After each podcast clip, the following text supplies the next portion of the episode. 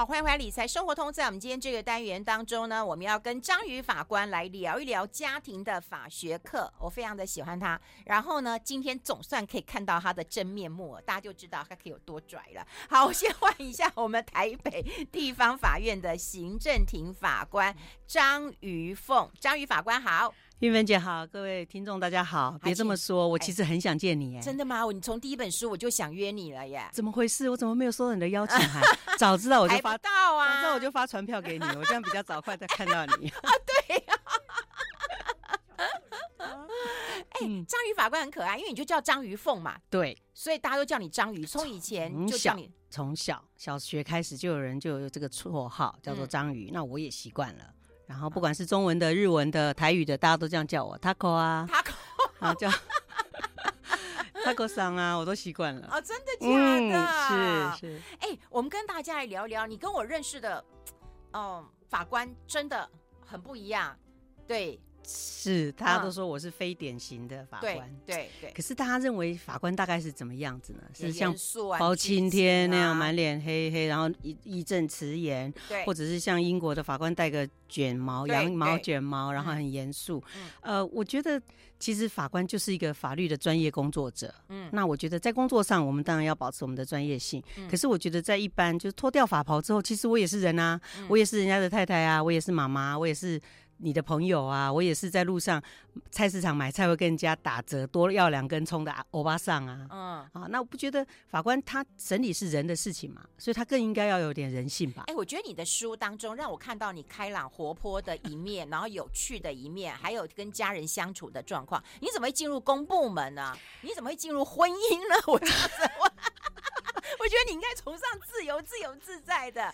韵芬姐实在是太有趣，我觉得我们应该深夜开个时段，我也觉得女人的深情心事是是，但是因为这个时间呢，我们是要阳光灿烂的下午，要给大家一点快乐正向的。好，我觉得走入公部门，对耶。其实我们法律人哈，就是说法律系毕业，其实就很简单，有几个有几条路嘛哈。当然最最传统就是参加国家考试，那我们当然就是会开参加律师考试、法官考试，或者是公务人员的法制人员的考试。那我当时就。不免俗的跟大家一起去考，考上了以后呢，当然就先放着。我们那时候还可以摆着。哎，那是国考哦。对，就是国家考试哦。嗯，对，就是现在录取率越来越难，是因为参加考试人越来越多，法律系成立越来越多。当然，我那个时候。就不要讲几年前了啦哈，嗯、就是说我那个时候当然考上，可是我想说，我再念一下研究所。我那时候有考上研究所，嗯、那在念研究所的过程当中，我就真正发现了法律的有趣，或者说我对于这个工作，我觉得越来越确定，它可以当做我一辈子的志向。嗯，所以我觉得好，那我就来做做看。那做什么最像呢？嗯、就是说，法官或许他是一条可以非常非常深刻的、彻底了解法律，这是一个选择。嗯，那因为那时候有有所谓的男朋友，就是现在的老公，他是当律师。哦。所谓的男朋友，所谓的只好这样讲了哈，就是说老公，因为我们都讲我们是彼此的初恋嘛，哦，大家都官方说法是这样讲的，哦，对。那后来他在当律师啊，那我自己就觉得说，呃，或许我我都不排斥这两种工作，其实我不排斥法官跟律师，夫妻两个人一起开呀，夫妻同心，其利万金。哦，我的天哪，如果我跟我老公一起开的话，大概我们自己就要替对把对方当被告，提的案子就打不完了。我老公说：“哦，我们两个大概永远只能选一个，就说要么就是婚姻上的 partner 啊，要么就是 firm 的 partner。对，但是我们不可能同时又是事务所的合伙人，又是婚姻的合伙人。我觉得我们很了解这一点呢，对不对？大家如果看过我第一本、第二本书，就知道里面关于抱怨老公的部分大概占了三分之一，但其他三分之二还是很重要，大家还是一定要买来看。”好，所以因为老公选择了当律师嘛，对不对？所以你就自己去当法官了，乖乖的去当法官了。也没有，我觉得都可以试试看。嗯，我觉得人生不见得只有一个工作。当然现在流行斜杠人生，我们那时候不叫做斜杠，那时候想说，maybe 我这个阶段可以先做。那如果我真的觉得不适合，我再来转换跑道。嗯，所以当时做法官这个工作，其实对啊，然后还有说走入婚姻。嗯，我觉得对呀，我这么爱玩，这么爱旅游，个性又这么的。放荡不羁，哎，不对，不对，不对，比较自由。呃，可是我觉得我是巨蟹座的，不像，完全不像，嗯，还是 A 型呢，嗯，就是那种看就诈骗集团，看到 秋风落叶会会葬花的那种人。可是我有时候就想说，或许哦，一个比较理性、冷静的工作，刚好可以把我太感性的那部分拉回来。啊。所以我有时候想说，maybe 我老公就是放风筝的那一只手吧。如果我是一只风筝的话，我可能很清楚我自己需要一个定位，一个定点，对对，定锚点，好，让我说不要太于理性。掌控了我的人生，嗯、那我想回来做法律这个工作，其实它是有一些框框的，啊、嗯，但是在框框里面，难道就没有人性吗？当然不是，它其实是有的。嗯、那我觉得这样子的一个适合一个有一个规矩的这种方式，或许可以让我的人生过得正常一点。哎，念法律系的是不是都是正义少女？没有啊，嗯，我很不正义啊。哦，真的吗？嗯，我常常嗯不小心违规。嗯、我们家超 我们家超速罚单最多都是我。你有看那个动物方程式吗？我不知道，里面那个树懒啊，哎呀，我觉得我真的好像他哦。真的，你有这么懒吗？我只要在办公室里，那么慢吗？对了，就是只要办公室一坐上车子，我觉得我应该是换了一个人。但这不应该，小朋友不要学，不要学，千万不要学。哎，在念法律系的时候，你刚刚讲就是说，常常有做一些这个法律的一个辅助的对服务啊。嗯，其实我跟我先生应该算是在法律服务社认识，就是说，其实各位听众如果需要咨询一些法律问题的话，大家当然知道啦，可以去找律师，可以去找像现在有法服基金会。可是实际上，在我们像我们台大哦，还有其他各个，我认我知道啊，有法律系的学校，他们的法律系都会有一个社团叫做法律服务社，那么它是免费的。那他可能固定在，大家可以看一下是，可能是周末的下午或什么固定的时间，由学生还有呃。有些研究生啊，甚至指导教授也会在，就是说他提供民众免费的法律咨询。那这免费不包括所谓的帮你介绍律师啊，帮你写状子，不是这样子的，而是说一般人如果有一些，比如说你正打算要打官司，但你不知道这个到底叫做民事、刑事还是行政，那你不知道说这个法律关系是时效过了没啊，或者说你证据资料够不够，你可以去。那我们这些学生就会因为没有为谁特别而服务嘛，只是单纯的法律的解释给你听，所以一般的民众其实可以利用这样子的一个。服务性社团哇，你还有参加这样服务性的一个社团呐？有啊，哦啊、然后就谈了恋爱。我们先休息一下。好。I like 103, I like radio。好，欢迎回来《理财生活通》，我是夏云芬，在我旁边的就是我们台北地方法院的行政庭法官呢、啊，张瑜凤，我们都叫他张瑜法官了。那么他出版了啊、呃、这本书呢，是新书，是张瑜法官的家庭法学课啦。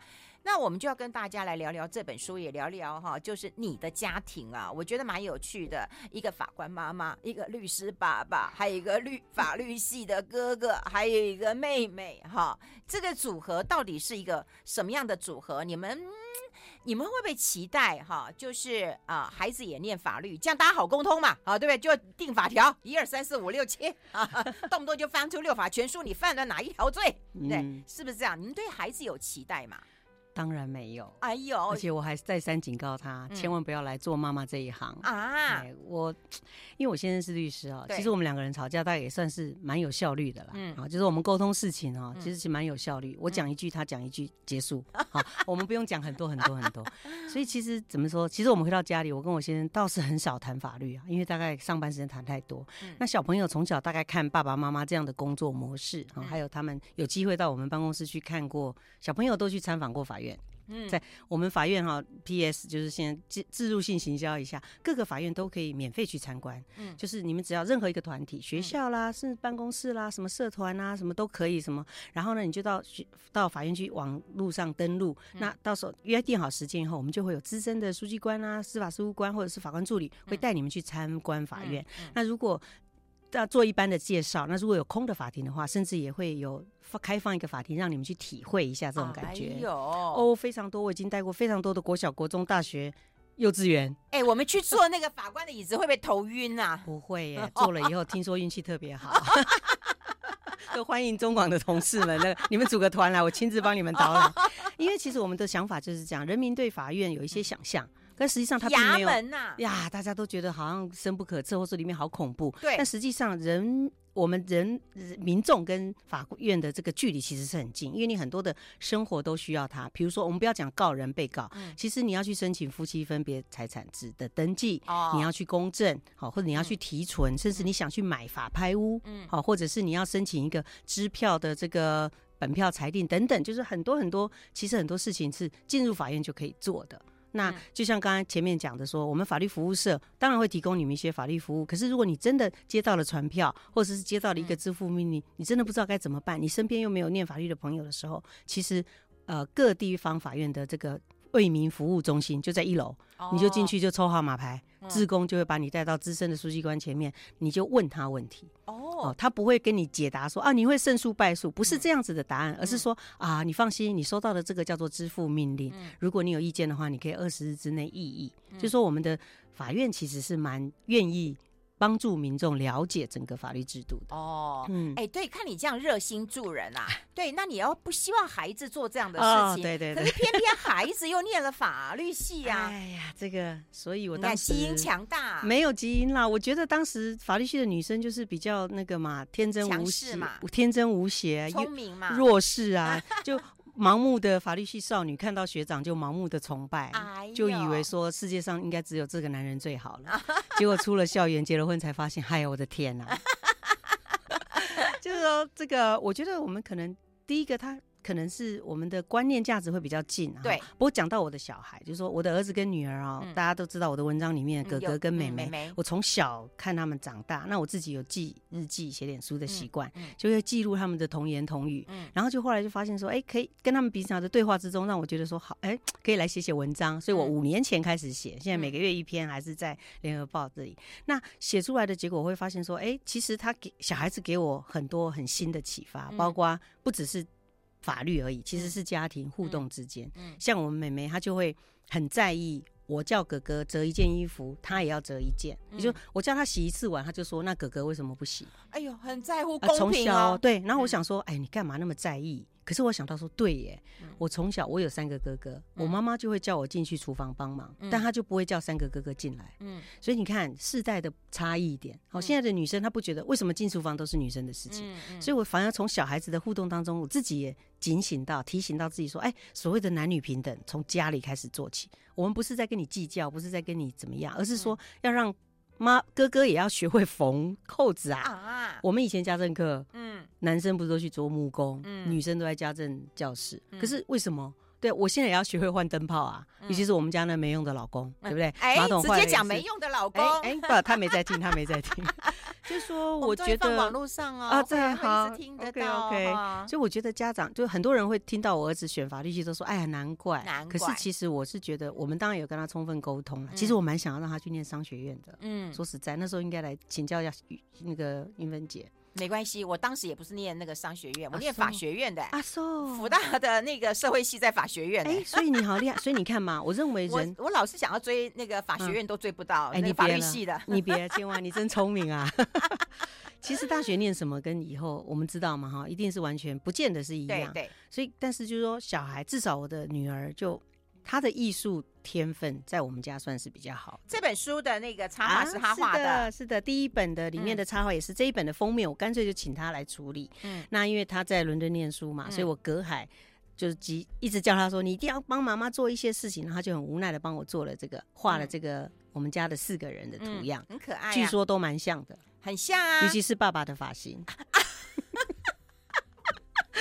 啊，这样大家会去想要买这一本书。对，其实就是算是我们一起合作。当然我出卖他们嘛，哈，所以其实这个版权应该四分之一，嗯，分成四份。啊！没有没有，我版权都是公捐公益的。我这两本书都是这样。所以妹妹妹妹没有念法律，没有，她她喜欢传播，喜欢媒体，嗯，所以她在伦敦她是念 digital medium，嗯，就是说她比较喜欢这种。我觉得她对于影像，对于艺术性的。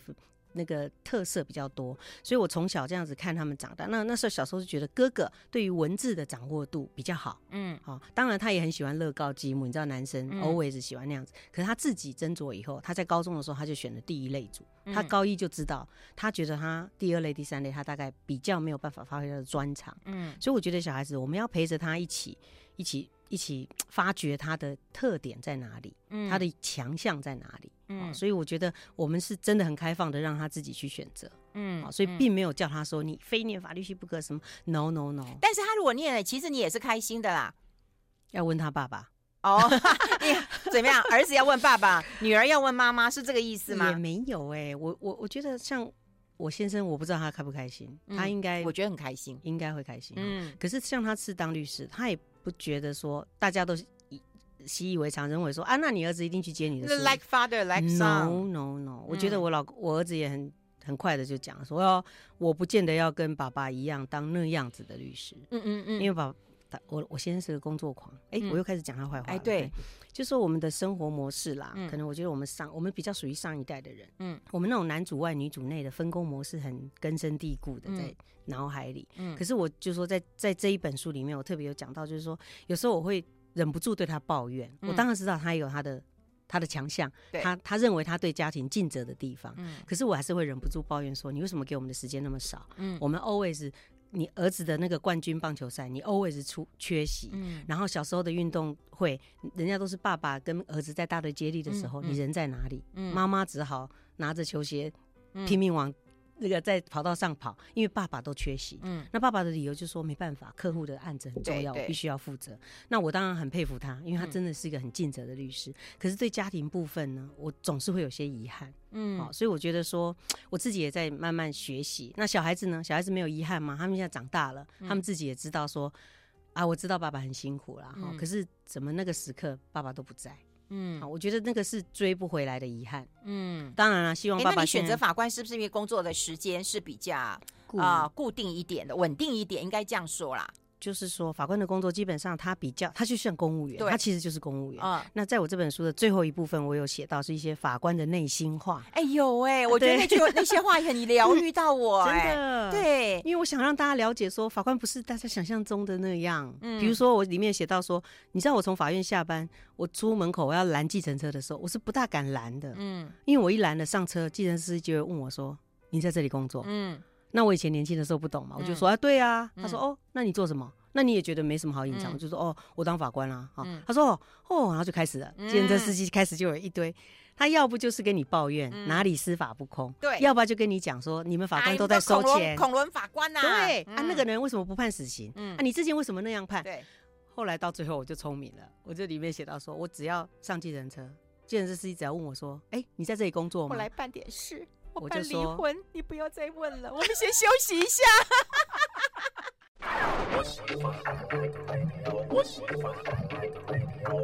好，我们持续跟我们的呃章鱼法官来聊一聊，因为刚刚有提到，就是说啊、呃、法律啊跟法官，其实我有个问题想问哦，就是现在大家对于那个嗯嗯动不动哈就提告，哈，就是说我我我已经呃委请律师了哈，我已经我已经提告了哈。那刚也提到，就是说你当法官其实也很为难，你法官就是要判定很多事情。那大家有很多人也会问你说，你你你你你你怎么判的啊？你这判的不公平啊？你懂不懂啊？哈。那律师，我又会觉得说，哎，你为什么明明这个人是坏人，你还要替他辩护呢？然后又搬出来说，哦，他当过检察官或怎样，然后很厉害的律师，他可以帮你打赢啊？你怎么看待我们民众这些呃很灰色或者是很灰暗的一面呢？嗯嗯，我觉得应该在两个小时，然后请我先生来剖析他为什么要当律师。谢谢云芬姐提这个问题哦，嗯、我觉得这个非常好啊。所以一般人民开始会有这个问题，就代表大家开始关心关心这个司法制度。到底可以为人民做什么？嗯，那我们这司法制度的存在是做什么？嗯、对不对？就是说，从以前时代，我们两两个人要是有纷争，可能继续。寡不会问神啊，或找长老来解决。可是现在现代的社会里，我们必须要有一个中立的机构来帮我们解决两边的争执。对，那或者是国家的刑罚权必须要有一个很公平的机构来行使，大家才觉得公平。嗯，否则司法正义是很可怕的，嗯、对不对？嗯、就以眼还眼这样子很可怕。或者是知法玩法。呀，嗯、那刚才讲了第两个问题啦，一个律师最常被问就是说，你明明知道他是坏人，你为什么还要帮他辩护？对，好，那这个也是很多小朋友，我在教书的时候，小朋友都会问我说，嗯嗯、他是连续杀人犯。你居然帮他辩护？你想要让他无罪吗？嗯，不是的哈，就是说，任何一个人在法律上都有他公平对待的权利，这是宪法规定，这是国际公约规定。所以，即使他是连续杀人犯，即使他是看起来就是一个十恶不赦的大坏蛋，但他当他站上法庭，站到被告席那一刻，他必须要享受刑事诉讼法里面规定他有的权利，比如说他可以。请求调查证据，他可以发言，他可以讲话，他可以有传讯证人的时候，他也可以问证人。那经过这样的正当程序过完之后，我们再给他一个罪，大家是不是心服口服？不管对他或者是对一般的民众而言，所以我觉得所谓辩护律师要帮被告辩护，不是说把死的说成活的，不是把黑的变成白的，而是你必须要为被告的利益在法律上让他公平的受审。嗯，好，那当然也有一些不孝的律师，或者说我们在电影上常看到有些律师根本就是为非作歹，帮他隐藏证据啊，什么干嘛串供之类，这个是受刑法处罚的。好，所以其实我们常讲律师是在野法曹。就说你是在野，嗯、但实际上你也是司法的一环。嗯，好，你是帮助法官一起在法庭上把这个制度运作好的很重要的人。嗯，好，所以很多律师在接案子的时候，我觉得心中要有一个一把尺。嗯，他的他心中的挣扎不会少于法官。嗯、我我认为一个正直的律师，啊、嗯，就是说你到底要怎么做？那第二个问题就是说，很多人大家动不动说我告你哦，怎么样？其实我们家小朋友在念书的时候，我都很怕让他们其他的小孩知道。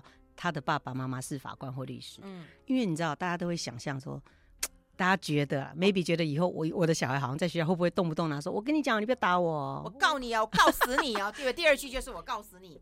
嗯、还好我们家小孩真的我知道他不会这样做，因为我跟他讲说，你千万不可以这样做。为什么呢？因为什么叫做什么叫做告死你，对不对？就是说。提诉讼这件事明明是一个权利的行使，怎么会拿来害人或吓唬人呢？哎、欸，那吓唬人，对，对，现在很多人就是吓唬人。那被吓的人，你为什么要被吓呢？所以我们说，从最根本来讲，国民法治教育做得好的话，其实你就很清楚。嗯、我跟你讲说，我要告你哦、喔，嗯、那你听了，你心里也不会害怕，好像不是说，好像你真的拿一把枪出来对着我，不是？你要告，好啊，你告，我看你告不告得成。嗯，你心中应该有一个很完整完整的防备，就是说你可以告，这是你的权利，但是你告不成我的话，嗯。我可以告你，哎，可是问题来，像之前 Me Too 的事情当中，很多人大家有钱有势都说，那我告你啊，我告你啊，告你就可以小表示我的清白了吗？嗯、而且我跟你讲，告你之后，其实会让那个被被告的被告的人其实很 suffer，你知道吗？因为他能够讲出来已经不容易了，然后他以后还得面对到官司的一件事情，就这样纠结。对，那到底是一个什么样的心态啊？我觉得这个 Me Too 的事件哈，在现在真的是非常，嗯、它是一个非常非常需要保障的一个程序。也就是说，被害人或者是好不容易鼓起勇气来讲这件事情，嗯、我们在法律上一定要给他非常完备的保护，嗯，包括出庭，包括他的调查程序，都要非常保护他的个资，嗯。可是，在我们现在真的没有做到多好。哎，那法官有没有男女法官之别啊？会不会女生就会想的比较多一点点？其实书上有写，我还是很想问你。我们先休息一下。I like 103, I like radio。好，我们持续跟我们章鱼法官来谈一谈呢，哈，因为我们刚刚聊到，就是法官的话，如果有没有男女之别啊？会不会说女性对于一些啊呃，呃议题，比方说家庭的议题，对不对？会特别的啊、呃、感同身受、同理心，男性可能比较不会。其实我们现在的女法官的人数啊，已经超过半数了。哦，在几年前已经超过百分之五十一了。嗯，全国的法官算起来，所以各位男性同胞加油！我想没有啦，就说其实其实不会啊。当男性超过五十一的时候，大家都不会觉得啊有什么嘛，对不对？所以男女一半一半，我觉得是正常。好，就说刚玉芬姐讲的说。女性的特质会不会在我们做法官这个行业的时候会有特别？比如说，好，家事法庭离婚，一定把小孩子判给妈妈吗？哦，no no no，那不一定。其实你可以看到现在家事法庭的，我们可以看到最近有一些很有名的判决，它其实从一审到三审全部都是女法官，可是我们却把那个女孩子的监护权判给爸爸。嗯，好，所以。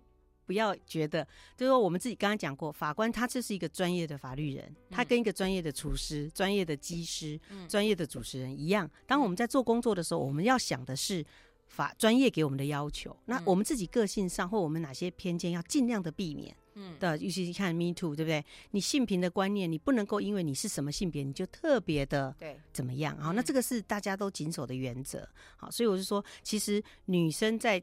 呃，做这件法官这件事情上面的话，嗯，他有什么特点呢？他如果你说他特别有同情心吗？其实很多男法官也很有同情心啊。嗯，你说女生特别细心吗？哎，男法官细心的更多。嗯，所以我觉得说，基本上我倒不觉得说性别这件事情在做法官这件工作上会有给我们那么大那么大的不同点。嗯嗯，哎，那那个孩子啦，我觉得哈，你下一本书一定要写，因为现在十八岁他就成年了。是，其实有很多孩子啊，真的半大嗯不小的，他对于那种开玩笑。那个分际他是搞不清楚的。那如果说今天你十八岁了，你不能说哦，对不起，对不起，我错了。就这你不能解决，因为这有法律上的问题啊。是，我觉得这个问题很大，欸。哦，这非常严重。我在这第二本书里面，嗯、我好几篇一直强调，二零二三年一月一号，十八岁就成年。对，十八岁的意思是，当你高三你就成年了。对，有些小朋友高三就成年。那、嗯、第一个问题就是学测。嗯，学测当然要填大学志愿的时候，你开始跟爸爸妈妈讲，我自己填，我十八岁我负责。嗯、可是爸爸妈妈可能有一些意见，嗯、所以我觉得很多家庭战争大概要开始了。嗯、好，第二个就是十八岁的人，你可能有，你可以签约哎，嗯、你可以买东西哎，你可以去签房地产的房屋哎。嗯、那大家都觉得说啊，怎么可能？小孩子怎么可能去签？你就是会去签。像很多诈骗集团，尤其现在在暑假啊，嗯、大家有些小朋友去打工，或者是说你去买什么东西，你可能被骗。你可能是变成诈骗集团其中的一环，嗯，好，所以一定要千万要小心。十八岁代表你成年了，你要自我负责，也就是国家法律对你没有优惠了。嗯，十八岁以下才适用青少年事件保护法。好，不公开开庭，你一辈子，你即使有犯了有有罪的确定以后，也不会算入你的前科。可十八岁以后，完全跟我们一样了哈。所以像在暑假期间，我们听到很多小朋友他在有有几个比较容易。误踩的地雷，就是说他想要短时之间之内赚很多钱，嗯，所以他就跟你讲，哎，你帮我用机摩托车去送个东西，嗯、一趟一千块，哇，这么好赚！就你知道你送的是什么吗？嗯，可能是安非他命，可能是笑气，可能是什么东西。他说你帮我去 ATM 提款。嗯，去提个款，帮我提款。哎、欸，你觉得提款好简单，一次五百块。结果呢，你就是诈骗集团手下的那个我们讲车手啊、哦。所以其实很多小朋友他，大家一定要特别注意，短时之间之内赚很多的钱，这绝对有问题。嗯、第二个，你还没有赚钱之前，就叫你把身份证印章带过来，然后去银行开个户头。他说，哎、你的薪水要汇入户头，所以你帮我去银行开个户头。哎、欸。有问题了，嗯，为什么要找你去银行开个户头？嗯、你只是短暂的两个月的打工族，你一个月大概也几千块，现金不能给吗？为什么一定要去开户头？嗯、你这时就要警醒。啊，他可能讲说啊，这户头要有一些保证的钱，所以你先存五千块进去，嗯呀，后面就有一大堆问题了哈、嗯。这是自己容易被骗的时候。嗯、然后在街上很多街头买卖啊，大家小朋友在这样，你可能很多人就拉着你说，哎，同学，哇，你的脸啊，我觉得啊，你这里很漂亮。不过呢，你这个痘痘，我跟你说，嗯、来来进来进来，你来试验看看，就把你拉进去，然后那个环境情境之下，让你不知不觉买了十几万的保养品。好，这种被骗的情况也是非常非常的多，所以十八岁的同学哈，十八岁家里有十八岁的小孩也是，你们不要再把他当小孩看。对，有时候父母亲利用不管晚餐时间、相处时间，可以跟他讨论社会上的事件。嗯，好，大家觉得没什么好聊，大家都在划手机。好啊，你划划到了一个新闻，你就问他说：“哎。”那最近这个案子是怎么样？嗯、你们同学有没有碰过？嗯、那你下次在街头上碰到有人把你拉进去，跟你讲说：“哎、欸，你来参加我们的英语课程，一堂课只要三百五十块，还可以跟外国人一起玩。来来来，签签签。”结果你就签了本票，你自己不知道。嗯，好、哦，所以其实社会上有很多。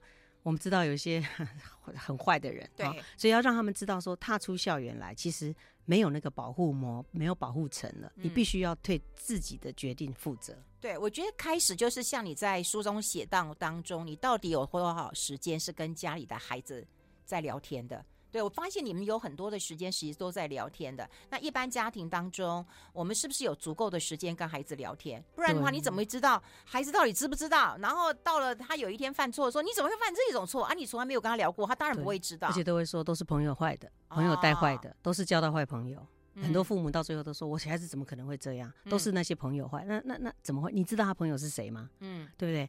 我觉得我们家哦，我们有一些时间，比如说吃饭、晚餐哈，假日我们平常真的很忙。可是平常假日一定要想办法吃饭，再来就是一起出游，嗯，好，我们会安排一些旅游，在车上开车的时间，哦，我觉得那个是密闭空间，你要躲也躲不掉。不过小孩子越来越大，我小孩都上大学，我现在要跟他们见面，大概要发传票给他们，他们才会来。好，我们希望下次还有机会好好的跟章鱼法官来聊一聊，我们把他的书贴在粉丝团当中，让大家同步看到。谢谢章鱼法官，谢谢，谢谢，谢谢。